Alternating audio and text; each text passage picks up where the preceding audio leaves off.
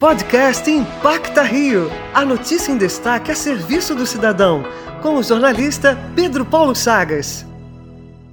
Em meio a um período em que discussões raciais e sociais tomam conta de todo mundo, a professora Luísa Mandela Soares resolveu trazer o debate para dentro de sala de aula. Uma das criadoras do projeto Onan Infâncias, Luísa, conta pra gente aqui na Antena 1 a importância da educação antirracista para professores e alunos. É uma ideia que surgiu a partir de uma ausência da formação docente voltada para as questões étnico-raciais. O curso foi criado por mim, pela Joana Oscar e pela Renata Francis.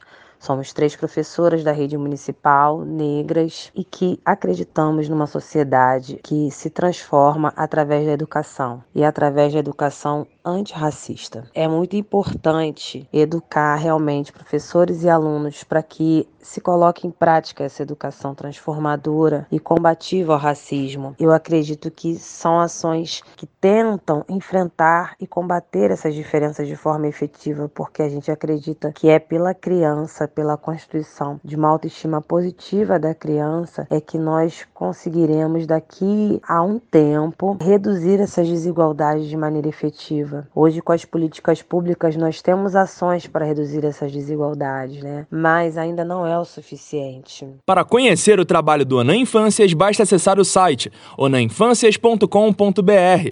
O projeto também está no Instagram, arroba Onan Infâncias. Para a Rádio Antena 1, Pedro Paulo Chagas.